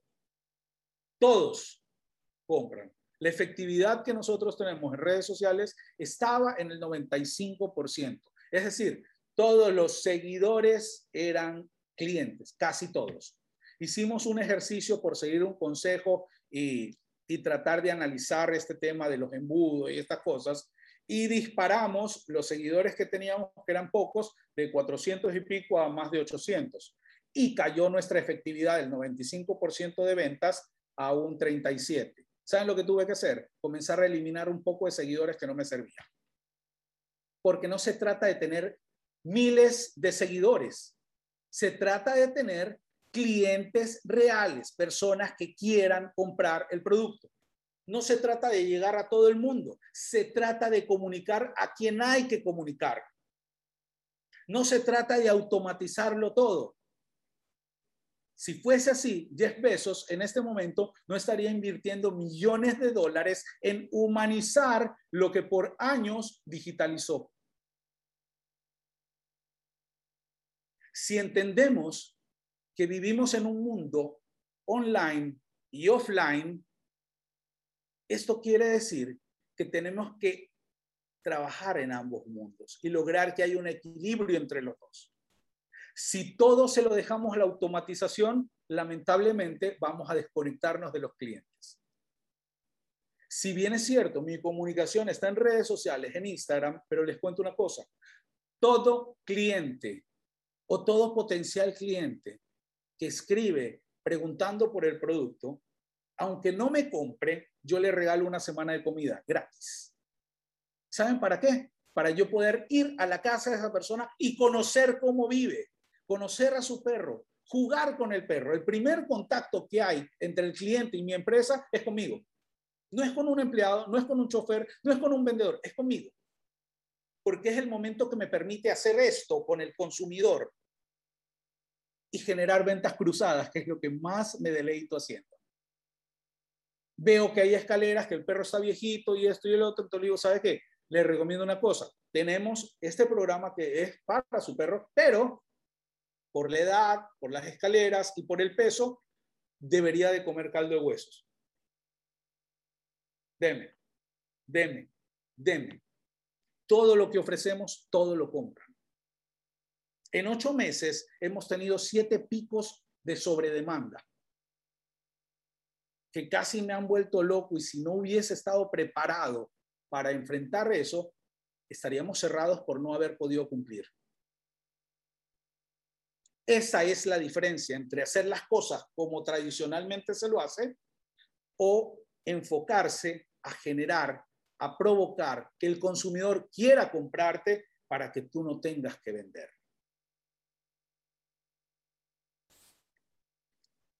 Concluyo con una frase que me acompaña a todas partes. El tiempo de vender se acabó. El reto del marketing es investigar, conectar y conocer al consumidor tan bien, pero tan bien, hasta comprender todas sus necesidades. ¿Para qué? Para poder ofrecerles solo aquello que ellos quieren comprar. ¿Cuántas veces no hemos visto empresas que abren sus puertas ofreciendo abrigos de piel en un país de desierto y de sol, de, temperaturas de 37, 45 grados. Uy, no sé por qué nadie compra. Si cuando estuve en Alaska, todo el mundo, en Alaska, acá es Ecuador, hombre. Esas incoherencias vemos en el mercado y luego nos preguntamos por qué nadie compra. Mi producto es el mejor, es muy bueno, pero eh, es el mejor del mercado. El caso de Chivas Regal cuando recién salió y nadie me lo quiere comprar. Lo vendo al precio más barato del mercado y nadie quiere comprarme. Y el dueño de Chivas Regal se encontró en un ascensor con David Ogilvy y le dijo, hombre, no sé qué pasa, estoy por quebrar. Nadie quiere comprar mi whisky, es la mejor calidad con el precio más barato de todos. David Ogilvy le dijo, súbele el precio, ponlo al más caro de todos. Estás loco si con el precio más barato nadie me compra y es el mejor. Peormente si lo subo. No, no me equivoco. Si es el mejor, porque es el más barato? No estás siendo coherente en tu mensaje. Además, si estás quebrando, ¿qué puedes perder? Súbelo, ponlo el más, como el más caro del mercado y veamos lo que pasa. Hasta el día de hoy, Chivas Regal sigue en el mercado. No lo venden como el más caro del mercado, pero salió de su posibilidad de quiebra. Las cartas están echadas en la mesa. Tenemos que saber agarrarlas y jugarlas. El éxito está separado solamente para aquellos que se toman cinco, solo cinco minutos más que en los demás en ver lo que otros no son capaces de ver y con eso convertirlo en productos, servicios que la gente quiera comprar. En la basura hay dinero. En la calle hay dinero regado. Y nadie lo ve. Pero aquellos que nos damos el trabajo, cinco minuticos más que los demás, en ver eso que nadie más ve, somos los que estamos predestinados siempre a estar en el éxito. ¿Eso quiere decir que nunca me voy a caer? No, no, no, para nada. Yo me he caído muchas veces. Yo he fracasado algunas veces. Tengo maestría en eso, déjenme decirles. Y de la mejor universidad, de la calle. Pero ¿saben dónde está mi valor? Mi ventaja competitiva en que nunca me he quedado abajo. Siempre, si me caigo, me levanto. Sigamos. Y es lo que me permite hasta el día de hoy mantenerme siempre arriba. Las caídas son necesarias para aprender, para ganar experiencia y es lo que he tratado de transmitir el día de hoy con ustedes. Bien, algo que les quería eh, ofrecer antes de lo que Judiel les va a comunicar y abrir las preguntas o el, el momento de preguntas es todo aquel que en LinkedIn publique una frase que les haya quedado, que les haya sonado, algo que les haya impactado de lo que aprendieron hoy y me etiquete en esa publicación, yo les voy a otorgar 30 minutos sin costo de una consultoría face to face. Obviamente por la pantalla, ¿no? 30 minutos a todo aquel que publique una frase donde me etiquete. Y bueno, el que tenga preguntas, este es el momento antes de que yo huya. Jesús, muchas gracias. Y bueno, vamos a ver que, si hay por acá alguna pregunta. Hasta ahora no, pero vamos a dar aquí unos segunditos. Yo mientras te, te quiero agradecer eh, que, que, hayas venido, que tengas esta participación aquí con nosotros. Te quisiera ir entregando este reconocimiento de manera virtual, de manera a distancia hasta, hasta Ecuador, amigo. y que lo, que lo, no, no, bueno, qué bueno, que lo recibas con, con mucho cariño, que lo recibas con mucho aprecio en agradecimiento a, a este espacio que nos has brindado y que de verdad es fabuloso escucharte y refrescar además estos conceptos que, que como lo he estado diciendo desde sesiones anteriores, eh, previas a que tú llegaras, eh, pues que finalmente eh, es, es, un tema recurrente, es lo que estamos diciendo y diciendo y diciendo constantemente, el tema de los diferenciadores. Así que, pues te agradecemos mucho. Aquí veo dos personas, déjenme ver. listo hay dos personas levantando aquí la mano. Eh, les vamos a ceder la palabra. Eh, te pido, Jesús, ser muy concreto, por favor. Estamos ya casi encima del tiempo y también con las preguntas de manera muy, muy puntual. Vamos, por favor, primero con Alex Monroy. Si nos ayudas a abrir tu micro y seguimos aquí con Holman Arias. Alex, por favor.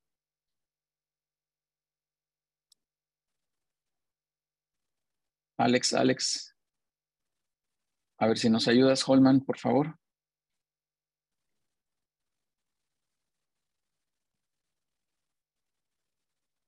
Esto no, no escucho a ninguno de los dos. No. Qué lástima. Disculpa, es que mi conexión estaba un poco intermitente. Ah, dale, Alex, por favor, tu pregunta, por favor. Por ejemplo, Jesús, yo quería saber, ya que hablaste sobre los precios, cuando un mercado está con, muy competido en precios y tenemos una persona, y yo estoy en el mercado con un precio más alto, ¿tú qué aconsejarías a esa persona? Que siguiera manteniendo su precio a pesar de que, pues, como dicen, ¿no? El mercado va a la baja o seguir manteniendo el precio para tener su utilidad. Ya, Alex, aquí hay, aquí hay, un punto muy importante eh, para que se comprenda mi respuesta. Y es, yo, con lo que les acabo de enseñar, cuando el mercado se comprimió hace poco tiempo, una caída, yo subí el precio. Yo subí el precio. Cuando la gente me está diciendo, oye, pero no es un poquito caro tu producto, sí, ya mismo va a ser un poco más caro porque tenemos que subir los precios. Y lo subí. Y tengo más clientes. ¿De qué depende esto de aquí? ¿cuál es la percepción que tiene la gente de tu marca, de tu producto, de tu servicio? ¿Cuál es el posicionamiento que ha adquirido? ¿Qué están diciendo de él? ¿Te has ganado la credibilidad y la confianza de la gente? ¿Has sembrado reputación? Si recién estás arrancando y como todos les va mal, resulta que tú también tiras tus precios, estás dando un doble mensaje que puede ser contraproducente para ti. Porque puede entenderse como, ah, bueno, eso quiere decir que él vendía caro para darle en la cabeza a la gente y como la situación se complica, entonces ahora sí se baja. Es como cuando ustedes van a comprar algo y les dicen, ¿cuánto vale? Aquí en Ecuador hay un sitio que se llama La Bahía, donde es como un mercado de, frutas, y todo, pero venden electrodomésticos y cosas así. Uno llega al sitio y, le, dice, ve, estoy buscando un iPhone. Ah, sí, sí, sí, cuesta 1.500 dólares. ¿Cuánto? Bueno, se lo puedo dejar en 300. O sea, si no decía cuánto, me dabas en la cabeza con los 1500. Entonces puedo sentir que me estás robando. Entonces es una comunicación muy delicada. No es lo que decimos, sino cómo lo decimos. Yo te recomiendo es saber a quién le estás vendiendo, a quién es tu mercado, quién es tu cliente. Si tu cliente es eh, o estás dirigido a un público pudiente, no tienes por qué bajar los precios. Si tú estás vendiéndote como el, el Hotel Jaguar, que lo que tienes, eh, como el hotel más cheap, más wow, con excelente servicio, con la mejor piscina del mundo o alberca, como le dicen ustedes, que es la natural porque el mar está al pie de tu hotel, yo no bajo el precio. Yo lo que hago es trabajar en mi propuesta de valor, en mejorar la percepción de servicio, en mostrarle a la gente que mientras ellos están pagando tanto para meterse en una piscina con cloro, yo te estoy dando este paraíso natural de mi querido México. Te estás en Acapulco, ¿verdad? Entonces, yo haría énfasis en esas cosas que tienen valor, más no precio. Tú vendes valor, no precio. Recuerda eso. Muchas, muchas gracias, Jesús. Aquí eh, Holman Arias nos escribió la pregunta eh, y, enseguida voy con Alejandro y José Cruz, por favor, ahí en el chat, en, la pantalla. Mi pregunta es cómo prospectar de manera exitosa cuando las personas del área de compras en algunos momentos no contestan o no dan apertura vía mail, telemercadeo, etcétera. A ver, eh, Holman. Esto es basado en la perspectiva tradicional de gestión o planificación comercial. Pero cuando tú le das un giro, tú realmente dejas de prospectar porque dejas de buscarlos. Y lo que buscas tú es que ellos te busquen a ti. Yo lo que hago es poner mi comunicación segmentada al público que me interesa llegar y ellos al recibirla, porque segmento, por ejemplo, si hablamos de redes sociales, segmento, si hablamos de email marketing, segmento, no necesariamente con embudos, pero por ejemplo, cada cliente que te llega es una persona que debería estar en tu base de datos.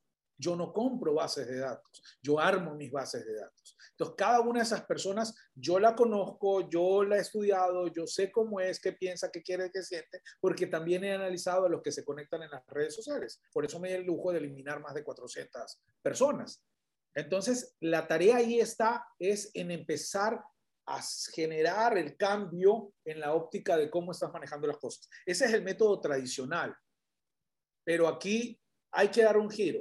Tienes que hacer lo mismo, pero de otra manera. ¿Cómo? Tú no vas a prospectar. Tú vas a elegir al cliente que te va a llegar. De eso se trata. Tú elige si te interesa o no ese cliente. Pero comunica al target específico. Dirígete de manera muy segmentada a quién quieres llegar. Super. Muchas gracias, Jesús. Vamos a cerrar con estas dos preguntas que tenemos por acá. Alejandro Treviño, si abres tu micrófono, por favor. Sí, ¿qué tal? Aquí mi pregunta es muy sencilla, es fácil. ¿Cómo saber cuándo es una venta competitiva a una comparativa? ¿Y en qué momento se vuelve una comparativa en una competitiva? Ok, eh, eso lo manifesté, pero te lo aterrizo de mejor manera si, disculpa, ¿qué vendes o qué, qué, en qué mercado estás? No, pues, estoy poniendo un nuevo negocio. Yo antes me dedicaba al café. Tenía máquinas de café en, este, en grandes corporativos aquí en la Ciudad de México. Nada más que gracias a la pandemia, pues bueno, mi negocio tronó, pues cerraron todos los corporativos. No había gente en los corporativos, pues todas las cafeterías que yo tenía, pues básicamente tronaron, ¿no? Ok, hagamos lo siguiente. Te voy a tomar el ejemplo no como máquina, la maquinaria que se usa en el café, sino como el café como tal, porque me parece que aporta bastante al, al ejercicio. El café, pues no es un producto... Eh, como cualquier otro que puede jugarse, todo eso es un commodity que va a depender de los precios internacionales y casi, casi que es un genérico. Entonces, ¿cómo logramos que el café realmente sea negocio cuando le damos valor agregado? Si vendes café como tal, sube, baja, sube y baja, pero si vendes Juan Valdés o Starbucks o qué sé yo, eh, te basas es por ese valor agregado. Ok, si yo al café, imagínate que tú tienes un aviso, le pongo el mejor sabor y firmo Juan Valdés. Y ves Starbucks que pone el mejor sabor y firma Starbucks. Y ves otros. Y el hecho de poner ese mismo titular a todos no le da diferencia. Esa es una ventaja comparativa. La ventaja comparativa, tú te das cuenta que estás en ella porque eres el mejor mientras nadie diga lo mismo y demuestre que ahora él es el mejor. Si yo digo, tengo el precio más barato, pero Judiel dice, tú vendes en mil, yo lo vendo ahora en 800, dejó de ser ventaja competitiva y se convirtió en ventaja comparativa. Cuando el mercado es pequeño, cuando el mercado es grande y todos pelean por lo mismo y todos hacen lo mismo y son iguales, se ven exactamente igual, si tú entras en precio, estás entrando en ventaja comparativa no es ventaja competitiva. Entonces, esa es la diferencia. La ventaja competitiva, para ser más puntual y aterrizarte a la perfección, ventaja competitiva únicamente es aquello que solamente tú lo podés hacer y nadie te lo puede igualar. Ok. Nace de tu foda, nace de tu filosofía corporativa. Si tú dices, yo soy extremadamente ético en mis negocios, Así que voy a tomar la ética como ventaja competitiva, entonces tú le das la reputación a tu marca y la tranquilidad a tu consumidor, que si algo no le gustó, tú le devuelves el dinero. Y eso se rueda y por ahí van a decir, confía en esta, esta persona porque él te hace lo que es. Y eso se vuelve una fortaleza muy grande. Siembra reputación para que coseches credibilidad y confianza. Súper. Muy, muy bien, muchas gracias. José Cruz, por favor, si abres tu micrófono para tu pregunta. Antes de nada, excelente presentación y muchas gracias por la invitación. Mi pregunta va enfocada, desconozco si tú conoces el término buen fin y qué piensas de eso. En base a lo que ahorita contestaste en las preguntas anteriores, eh, al final del día pues, coincido contigo. Si tú tienes el mejor producto, no tienes por qué hacer un descuento, mucho menos, ¿no? Si no le das valor a ese producto. Pero aquí la pregunta, ¿en el buen fin es válido? Es decir, cuando tienes un producto, ya de Mercedes-Benz, Vuitton, etcétera, en cualquier tipo de producto, pero en ese nivel, ¿debes entrar un fin o no? Jesús, ¿sí escuchaste la pregunta? No, no, no le, no, no le entiendo, se ve muy cortado. Yo, yo, te la repito, que si, eh, si, conoces el Buen Fin, aquí en México es el famoso Black Friday, que es en Estados Unidos. Eh, aquí acaba de suceder y José lo que pregunta es si vale la pena entrar a esa a ese ejercicio del Black Friday porque es un juego de descuento solamente. Ya, ok. Ahí hay un punto importante. José, ¿tú conoces tus números? Cuando tú conoces tus números, te puedes dar el lujo de regalar tu producto. Y ahí entramos en un tema que se llama costo de adquisición de nuevo cliente o de cliente. Si ese costo de adquisición de nuevo cliente justifica que tú no des un descuento, regales, como yo regalo una semana de comida al que se interese. Entonces, esa semana de comida se convierte tal vez en el 1% de lo que me va a representar un mes cuando se convierta en cliente. Entonces, sí, vale la pena. Pero hay un juego peligroso y es, cuando el Black Friday era Black Friday, ¿qué sucedía? Tú un iPhone de 1200 lo comprabas en Miami o en Estados Unidos con el Black Friday en 700. ¡Wow! De 1200 a 700 estoy ahorrando. Pero de un tiempo para acá, el Black Friday perdió su esencia y de 1200 te lo dejan en 1180. El consumidor, ¿cómo lee eso? Te está burlando de mí. Entonces, si tú, si tus números no soportan un buen descuento que sea significativo para convertir a alguien en cliente o para salir de, de mercadería que te ocupa o que te, te genera un costo centímetro cuadrado, entonces no te metas en eso. Si con un buen descuento tú igual vas a tener por lo menos un margen que te permita ganar algo, a menos que lo que tú quieras es salir de la mercadería porque tiene un costo operativo alto de costo centímetro cuadrado, entonces sal, ¿ya? Inclusive pierde, porque perdiendo vas a ganar el espacio. Pero de lo contrario, no entres en eso. Si realmente amerita, hazlo. Porque donde la gente diga, wow, qué espectacular. Pero de lo contrario, está, eh, ofendes al consumidor si, de 1200 se lo dejas en 1180. Perfecto, muchas gracias. Que te sube el precio algunos días atrás para que el día del Black Friday te hace el descuento y te queda en lo mismo que normalmente pagaría. Súper. Muchas gracias, Jesús. Y ahora sí, perdón, pero por cuestión de tiempo vamos a cerrar contigo, Pepe Aguirre. Este, ya ahora sí, perdón, discúlpenos, una, una disculpa por el tema del tiempo, pero contigo cerramos, por favor, José. perdón, si hubiera alguna pregunta háganmele llegar de manera directa o a Denise también, por favor, si, hubiera necesidad de, continuar con algún tema y, lo hacemos ya en privado con, con Jesús. Eh, José, por favor, adelante.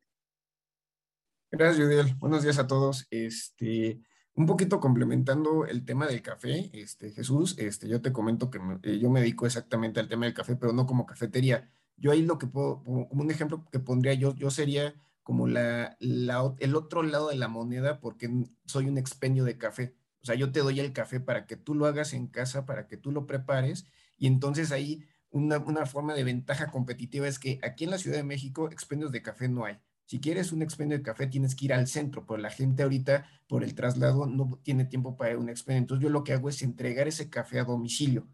Entonces el producto en sí no es muy conocido por la marca, digamos, café, este, mi, marca se llama Café Peseta. Entonces tú dices, oye, ¿quién es Café Peseta? Ah, pues mira, mi café es totalmente 100% mexicano, veracruzano, pero compito por el producto más no por la marca. Si tú te vas a un Starbucks, te van a dar eh, te van a dar igual café, pero ¿qué tipo de café es? Entonces ahí yo lo que hago es tener un café sumamente bien cosechado, el servicio que doy es entregar a domicilio y obviamente les digo cómo es el tipo de molienda que quieren, porque yo lo que me dedico es exactamente a entregarles el producto para que ustedes lo puedan hacer.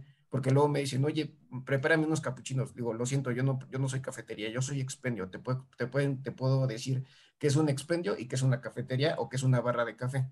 Entonces, para que ahí la gente también tenga enterado de que cuando vas a, vas a entrar al tema del café, pues sepas diferenciar lo que son los tres tipos de negocio. Correcto. José, te paso un, un tip importante en lo que acabas de decir. Yo coincido en lo que estás diciendo, estamos de acuerdo. Me parece acertado el ver como ventaja competitiva el que tú le permites al que quiere tener algo natural, algo para moler en su casa, tú se lo vas a dejar. Está bien, si eres el único que hace, por supuesto, es una ventaja competitiva, pero yo me pegaría de algo adicional. Hoy en día la tendencia mundial está a pensar en que todo esto, por más que sea natural, lo que dice natural, eh, desde el momento que tiene un proceso ya no es tan natural que digamos. Y la tendencia mundial está, está hacia buscar lo sano, saludable, natural. ¿Ok? Entonces, si tú me dices que tú tienes un café para pasar o para moler, eh, no sé cómo lo llamen por allá, eh, me estás diciendo que tienes un café que está viniendo del campo a su mesa. Exactamente. Obviamente con el proceso de tostado pero eh, no es un proceso que altera la naturalidad, solamente cambia la física de ese producto, pero se mantiene. Diferente es cuando compras un procesado que tiene X químicos. Entonces, yo me pegaría a resaltar que tu café es del campo a la mesa, o sea, que es natural, que es lo que te da la naturaleza. Te vas a, vas a deleitarte con el olor de los cafetales de la zona que tú estás diciendo. O sea, yo me pegaría de eso. La tendencia mundial hacia lo sano, saludable, natural es muy fuerte y hoy está pegando. Si tú te pegas de eso y eres el primero que comienza a pegarte de eso, mañana van a saber que José Aguirre es el único que tiene un café realmente del campo a la mesa. ¿Ya? Yo me lanzaría también con eso. Le metería ese, ese plus. Perfecto. Gracias. Gracias, Pepe. Y Jesús, te agradezco mucho que, nos hayas eh, dado este espacio, estos minutos para, para responder. Eh, antes de cerrar la sesión, si me permites, eh, por favor, no, no, se desconecten. Voy a dar un aviso ahí final respecto de Jesús, de algo que vamos a hacer con Jesús. pero solo les quiero comentar que la siguiente semana estaremos con Pilar Brogueras hablando de traer talento correcto. ¿Esto es un costo o es una inversión? Eh, cómo, cómo evaluar procesos desde el reclutamiento, desde las entrevistas. Son, son dudas que tenemos en las pymes constantemente y ahora estaremos hablando eh, de manera muy puntual estos aspectos del, del, talento humano, de cómo reclutar talento, que hay muchos comentarios al respecto ahí en, en la comunidad de People and Business. Y la siguiente semana estaremos hablando con Guadalupe Aguirre eh, respecto del concepto de modelo de economía circular, que es un, es un camino que se tiene hacia el, hacia el futuro, hacia hacia nuevas generaciones de emprendimiento, un concepto un tanto desconocido, un tanto nuevo, pero que para algunos a lo mejor sí, sí les sonará. Y vamos a platicar de eso ahí con Guadalupe Aguirre. Y bueno, las 100 semanas ahí les iremos compartiendo de, de, esta, de este contenido que vamos a generar. Y el aviso final que les quiero dar es que vamos a abrir una clínica justamente con Jesús eh, Beltrán el próximo 7 y 9 de diciembre. Es nuestra última clínica o la clínica con la que vamos a cerrar este año Justo ahí en medio también está nuestra reunión de cierre de año, pero 7 y 9 de diciembre vamos a tener esta reunión con Jesús para desdoblar, como me gusta decir, eh, el concepto de, diferenciación. Esta, esta hora, hora y cacho que tuvimos aquí, la vamos a desdoblar con Jesús en unas seis horas y Jesús nos atenderá de manera muy puntual a dudas y a, cuestiones ya muy específicas de cada organización para poder eh, ir resolviendo esos temas. Así que quien eh, haga su inscripción desde el día de hoy, que Denise por ahí otra vez le pediré que nos eh, ponga los datos, eh, haga su inscripción y recibirá algún beneficio también el día de hoy de manera particular. Y después, bueno, pues suspenderemos ese beneficio, pero podrán estar ahí las inscripciones abiertas. Así que, Jesús, nuevamente te quiero agradecer que estés por aquí, que hayas aceptado esta invitación a la comunidad de, de People and Business a, venir a platicar estos empresarios madrugadores que han estado aquí esta mañana. Jesús, de verdad, muchísimas gracias. ¿Algún comentario de cierre, por favor? No, agradecido de ustedes. Ustedes me abrieron las puertas de su casa o de sus oficinas y para mí, pues, evidentemente siempre va a ser un honor poder ayudar, servir, compartir conocimiento. En lo que pueda colaborarles, encantado, de eso se trata, ayudarnos en este mundo. Súper, muchísimas gracias Jesús. Les recuerdo del networking que tenemos el próximo lunes de 6 a 8 de la tarde, la, próxima sesión de radio el 24 de noviembre también con el doctor Miguel Márquez. Eh, y los estamos eh, invitando también a las sesiones de consejo. Quien guste participar, pues tiene una cordial invitación a conocer un poco más de lo que estamos haciendo. Nuevamente, muchísimas gracias. Nos vemos la próxima semana con Pilar Borgueras hablando de este tema de talento humano. Muchísimas gracias. Hasta la próxima.